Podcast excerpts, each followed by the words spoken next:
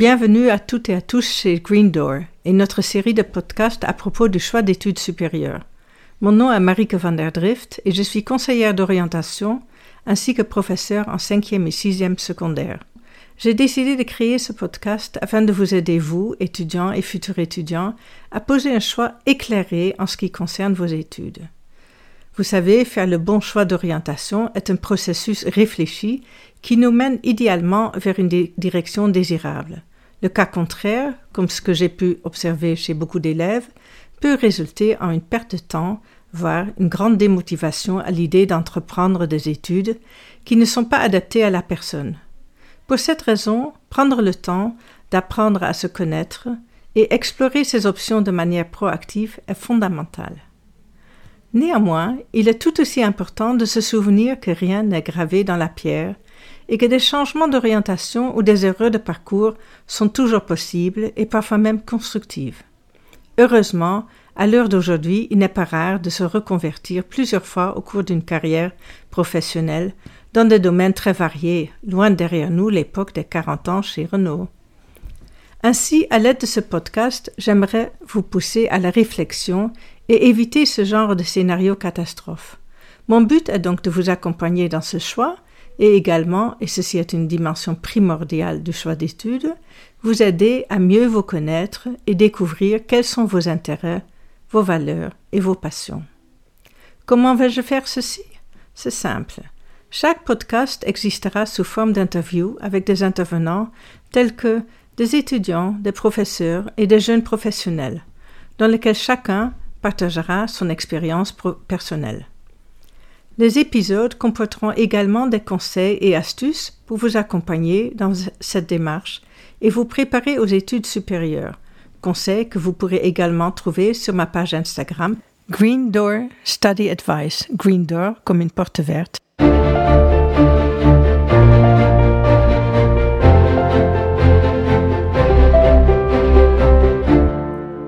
le premier épisode, j'ai parlé de mission et je vous ai donné quelques astuces notamment en apprenant à mieux vous connaître, partie intégrante de la perception de soi, ainsi que la confiance en soi. Aujourd'hui, je poursuis notre série de podcasts en vous demandant une fois de plus si vous avez déjà un but dans votre vie. En anglais, on parle notamment de purpose. Est-ce vivre le plus longtemps possible, ou rester en bonne santé, ou une combinaison des deux, ou est-ce trouver votre vocation sur Terre en aidant autrui ou la planète? Au Japon, on appelle la raison d'être Ikigai. Vous avez sans doute entendu parler du grand nombre de centenaires qui habitent sur une île au Japon appelée Okinawa. Plusieurs études ont en effet démontré que non seulement les habitants de cette île vivent très longtemps, mais qu'ils restent en très bonne santé, même après avoir atteint l'âge mythique de 100 ans. La plupart des habitants passent beaucoup de temps dehors, le climat subtropique aidant évidemment et font de l'exercice physique tous les jours. De plus, ils mangent sainement, sans excès, et boivent beaucoup de tasses de thé vert, connu pour ses vertus antioxydantes. Le régime consiste surtout de fruits et légumes et un peu de poisson. Mais la particularité, en plus de leur longévité, est leur bonne humeur. C'est probablement dû à leur façon de voir le monde en suivant le principe de Ishariba Shodé c'est-à-dire traiter toute personne comme son frère, même des inconnus. Grâce à cette vision du monde, les habitants appartiennent tous à une communauté en harmonie et prônent avant tout l'entraide et l'amitié. Mais le plus important est qu'ils connaissent leur ikigai. Ils ont tous trouvé un projet, un goal ou encore une direction dans leur vie. Alors qu'est-ce que c'est cet ikigai? Le mot ikigai consiste de deux syllabes Iki veut dire la vie et gai veut dire valeur, donc une raison de vivre ou une raison d'être, ou encore votre mission à la sauce japonaise. L'ikigai se trouve selon les Japonais au carrefour de quatre éléments la passion, la mission, la vocation et la profession. Chaque élément à lui seul ne suffira pas à vous rendre heureux, mais la combinaison des quatre vous apporte un but dans la vie et vous donne une direction. L'ikigai vous aide à développer votre potentiel, vous donne une raison pour vous lever le matin et vous apporte du bonheur tant au niveau relationnel, personnel que professionnel. Cela peut paraître abstrait, donc je vais essayer de vous l'expliquer à l'aide de quelques exemples.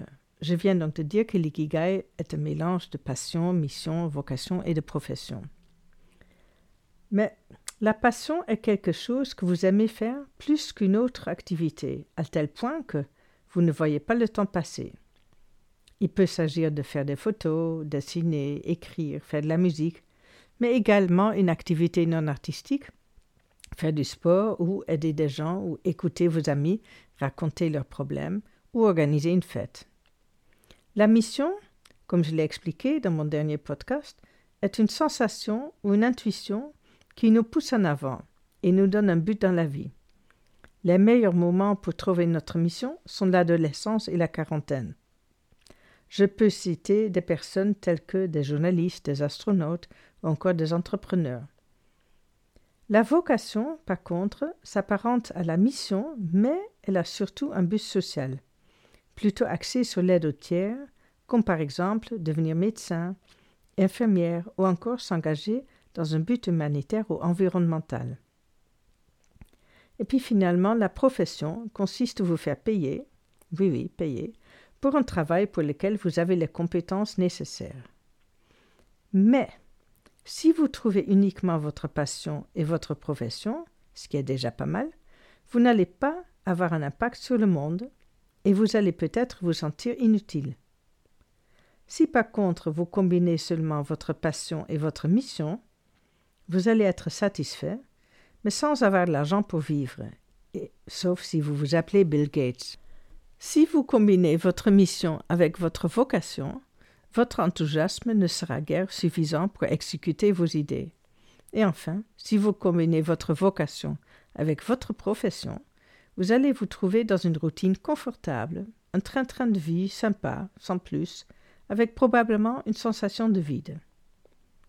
Pour plus d'informations à propos de, trouver comment trouver votre ikigai, vous pouvez aller sur mon compte Instagram at Greendoor Study Advice et également en écoutant l'interview suivante avec Victor qui a réussi à trouver son ikigai.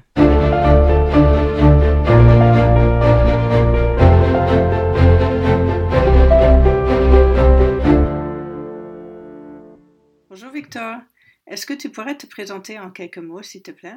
Euh, bonjour Marik, alors moi je m'appelle Victor, j'ai fait le droit et puis j'ai étudié les études russes et eurasiennes. J'ai beaucoup voyagé dans les pays de l'Est, l'Ukraine, la Russie notamment, je parle russe et je travaille aujourd'hui, comme tu l'as dit, à la Commission européenne. On écrit un projet de loi pour euh, réguler les publicités politiques en ligne, notamment sur les plateformes comme YouTube, Google ou euh, Twitter. Comment toi, Victor, tu as fait ton choix d'études et est-ce que cela a été le bon choix pour toi? Alors, concernant mon choix, moi j'ai fait, euh, j'ai suivi mes frères et sœurs et j'ai fait du droit, donc de manière pas très originale pour être honnête, mais ça s'est révélé euh, être un bon choix d'études dans la mesure où c'était un peu littéraire euh, et un peu politique et j'aimais beaucoup ça. Et c'est surtout une excellente formation qui permet de faire vraiment plein de choses par la suite. On nous dit souvent qu'il faut être avocat ou juriste, mais en fait le droit ouvre des portes, des centaines de portes différentes, donc je suis assez content. Est-ce que, euh, si je me rappelle bien, tu as commencé à Saint-Louis avec tes études? Pourquoi à Saint-Louis? Et quels ont été les avantages de cette université? Eh bien, j'ai commencé à Saint-Louis parce que c'était pas très loin de chez moi, dans le centre de Bruxelles, et surtout beaucoup de mes amis y allaient, et c'est l'une des universités qui offrait, euh, qui offrait du droit.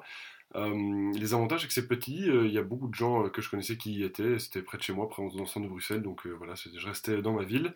Et euh, d'ailleurs, j'étais à Louvain-la-Neuve par la suite, où là, évidemment, l'ambiance est très très différente, euh, Brabant-Wallon et euh, côte, et côte d'étudiants. Mhm. Raconte-nous, s'il te plaît, ton parcours d'étudiant et ton parcours depuis la fin de tes études. Est-ce que tu es content des décisions que tu as prises à propos de tes études? Alors, je suis donc en tant qu'étudiant, je faisais le droit, donc je n'étais pas transcendé par mes études, mais je réussissais sans, sans rater d'année. Euh, et ensuite, en fait, en ayant fini mes études, je savais que je ne voulais plus euh, être, euh, être travailler dans le droit ou travailler comme avocat ou juriste. Et donc, j'ai décidé de partir. et je suis très content de ma décision. Je suis parti en Ukraine faire un stage dans l'ambassade belge. Ensuite, j'ai été apprendre le russe dans un village perdu dans le nord de la Russie. Et j'ai suivi ma passion et j'ai décidé de faire un master aux Pays-Bas en études russes et eurasiennes à Leiden. donc un master qui recouvre donc, des domaines comme l'histoire, la politique, les relations internationales et les langues, mais toujours axé sur les pays de l'Est. Et donc j'ai appris le russe aussi dans ce contexte. Les jeunes d'aujourd'hui ont souvent du mal à choisir leur parcours dans l'enseignement supérieur. Dans d'autres pays, ça se passe différemment. Ce sont souvent les écoles qui préparent les élèves au choix d'études par le biais d'entretiens, de tests ou encore d'ateliers. Mais les études coûtent généralement plus cher. Qu'en penses-tu? Il y a des choses à améliorer en Belgique? Alors en Belgique, je me souviens qu'en humanité, on nous euh, informait très peu euh, sur ce qu'il y avait euh, après les humanités, à part les, études classiques comme gestion, droit ou, ingénieur. Et donc ça, c'est assez dommage. Je trouve quelque chose qu'il faudrait, il faudrait inciter plus les étudiants, les élèves à aller voir des cours d'université pour savoir ce qu'ils veulent faire. Et à l'université aussi, d'ailleurs, je trouve qu'on nous informe très peu par rapport à ce qui, existe au-delà des frontières de notre petite Belgique où on nous dit qu'il faut terminer le droit et terminer ça en Belgique, alors qu'il y a des centaines de programmes différents et tous plus intéressants les uns que les autres euh, par rapport à ce qu'on a en tout cas en Belgique. Oui, c'est vrai. Et effectivement, il faut, être bien informé pour euh, faire son choix. Euh, toi, tu, si tu savais tout ce que tu sais maintenant, est-ce que ton choix d'études aurait-il été différent? Pourquoi ou peut-être pourquoi pas? Alors, si donc je suis très content de mon parcours de manière générale, j'y changerai très peu. Euh, néanmoins, je changerais euh, la chronologie. En fait, j'irai plus vite euh, dans la mesure où j'ai mis beaucoup de temps à, oser m'inscrire à ce master aux Pays-Bas et surtout à suivre ma passion pour les pays de l'Est. J'ai longtemps, je suis longtemps resté paralysé par comment dire, une espèce de pression sociale de devoir faire le parcours classique, avocat et ainsi de suite, et rester en Belgique, alors qu'en fait, il y a des choses magnifiques à aller voir à l'étranger. Pour certaines études, il faut passer un concours pour que l'université sache si vous avez les prérequis pour ces études. Est-ce que tu penses que tu as été bien préparé pour faire les études de droit que tu as faites? Quel a été ton parcours scolaire avant tes études? Alors, euh, moi, avant mes études de droit, donc euh, j'étais en humanité, option latin-langue, ce que je pense qui est une très bonne formation pour le droit, mais pour toute étude, euh, on va dire plutôt littéraire, hein, que ce soit les langues romanes, le droit ou, autre. et donc, de manière générale, je pense que j'étais bien préparé. par contre, en droit, il n'y a pas d'examen d'entrée, donc ce qui rend évidemment l'entrée plus facile. Par rapport au, concours d'entrée, moi j'ai l'impression qu'il ne faut pas que ça devienne une manière un peu paresseuse de trier les étudiants. Euh, il faut euh, se donner la peine d'analyser toutes les candidatures de manière égale. et le fait à l'étranger, aux Pays-Bas, au, Royaume-Uni, effectivement, ils doivent écrire des lettres de motivation et remplir des dossiers de candidature, ce qui peut être une bonne idée pour que eux se renseignent en fait effectivement sur les études qu'ils veulent faire et qu'ils se connaissent mieux, car ça prend du temps, ils doivent rédiger des, choses et, véritablement déposer une candidature raisonnée. Donc tu penses vraiment que c'est un plus pour les élèves de devoir faire tout un travail pour avoir accès à une université donc faire des lettres de motivation ou euh, écrire des essais euh, sur eux-mêmes, par exemple Bien, je pense que ça dépend des, études et on peut combiner les deux. Je crois que par exemple pour les ingénieurs, c'est bien d'avoir un concours d'entrée qui permet de véritablement vérifier s'ils ont les compétences en mathématiques, en sciences nécessaires.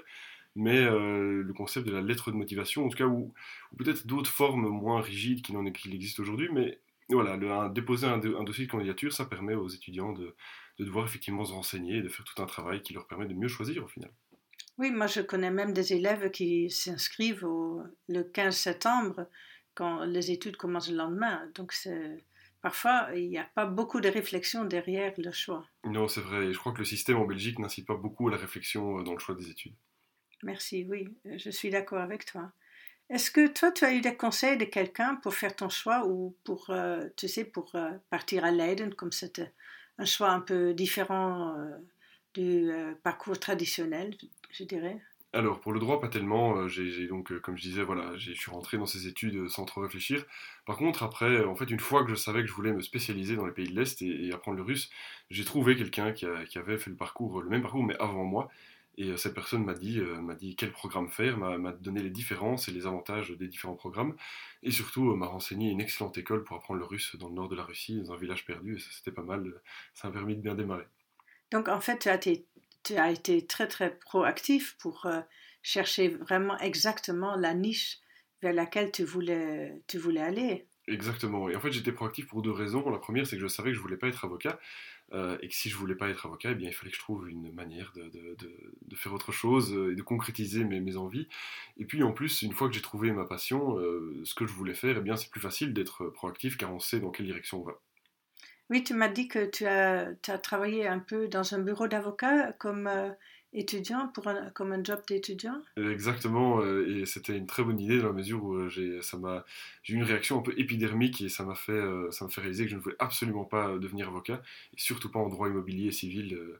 donc voilà, ça, au moins, ça m'a fait, ça fait courir dans l'autre direction, et tant mieux. C'est très bien ça. On entend souvent parler de jeunes qui partent en Erasmus ou qui partent faire un stage à l'étranger pendant leurs études. Est-ce que toi, tu es parti avant d'aller à Leiden? Alors, je suis parti en fin d'études de, droit en Erasmus en Roumanie, à Bucarest, c'était vraiment génial, un pays assez méconnu. Je voulais juste partir dans les pays de l'Est. Et c'était une expérience fantastique. J'étais seul pour la première fois, livré à moi-même, mais indépendant et, euh, assez libre pour faire mes propres choix. Et ça a, été, ça a préfiguré en fait mes différents voyages. Ça m'a donné le goût de l'aventure et de la liberté. Et donc j'ai ensuite été en Ukraine, en Arménie, en Russie, euh, dans tous ces pays là-bas et, euh, et, vivre des aventures et travailler aussi et faire plein de choses et apprendre plein de choses. Ça a dû être fascinant de partir dans ces pays où personne euh, d'ici ira en général. Oui, les gens ne vont pas beaucoup en Ukraine par exemple, et bon, en Russie un peu, mais moins. Et, et, surtout on parle la langue, en fait, je parle russe, et donc ça permet d'une certaine proximité en fait avec les, avec les, les locaux. Pour terminer, est-ce que tu as un conseil à donner aux jeunes d'aujourd'hui? Parce que il y en a encore souvent euh, beaucoup qui ne savent pas ce qu'ils, vont faire en septembre quand on est déjà le mois de juin. Alors moi je dirais aux jeunes euh, d'avoir des idées folles, mais des idées folles réalisables et de tout mettre en place pour les réaliser et de ne pas avoir peur d'aller à l'étranger, euh, d'apprendre des langues que les gens, autres ne parlent pas et de suivre sa passion, fait, de suivre son cœur et, et d'aller jusqu'au bout. Donc, en fait, suivre son ikigai. Et donc, suivre son ikigai, une passion, mais une passion qui permet d'aider de, les autres, de, de rendre, d'être utile au monde aussi. Oui, et de, et de gagner de l'argent peut-être pour vivre. Et si on peut en vivre, c'est encore mieux, bien sûr. D'accord. Merci beaucoup, Victor. À la prochaine fois.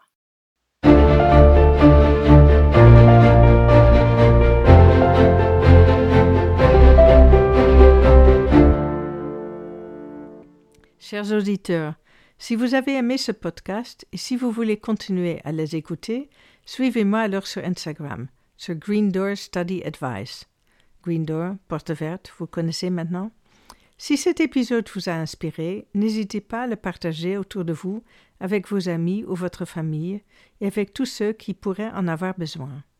Pour finir, je vous invite à laisser une note à cet épisode via l'application podcast sur Spotify pour que je puisse aider encore plus de jeunes à bien se préparer pour leurs études supérieures. À bientôt!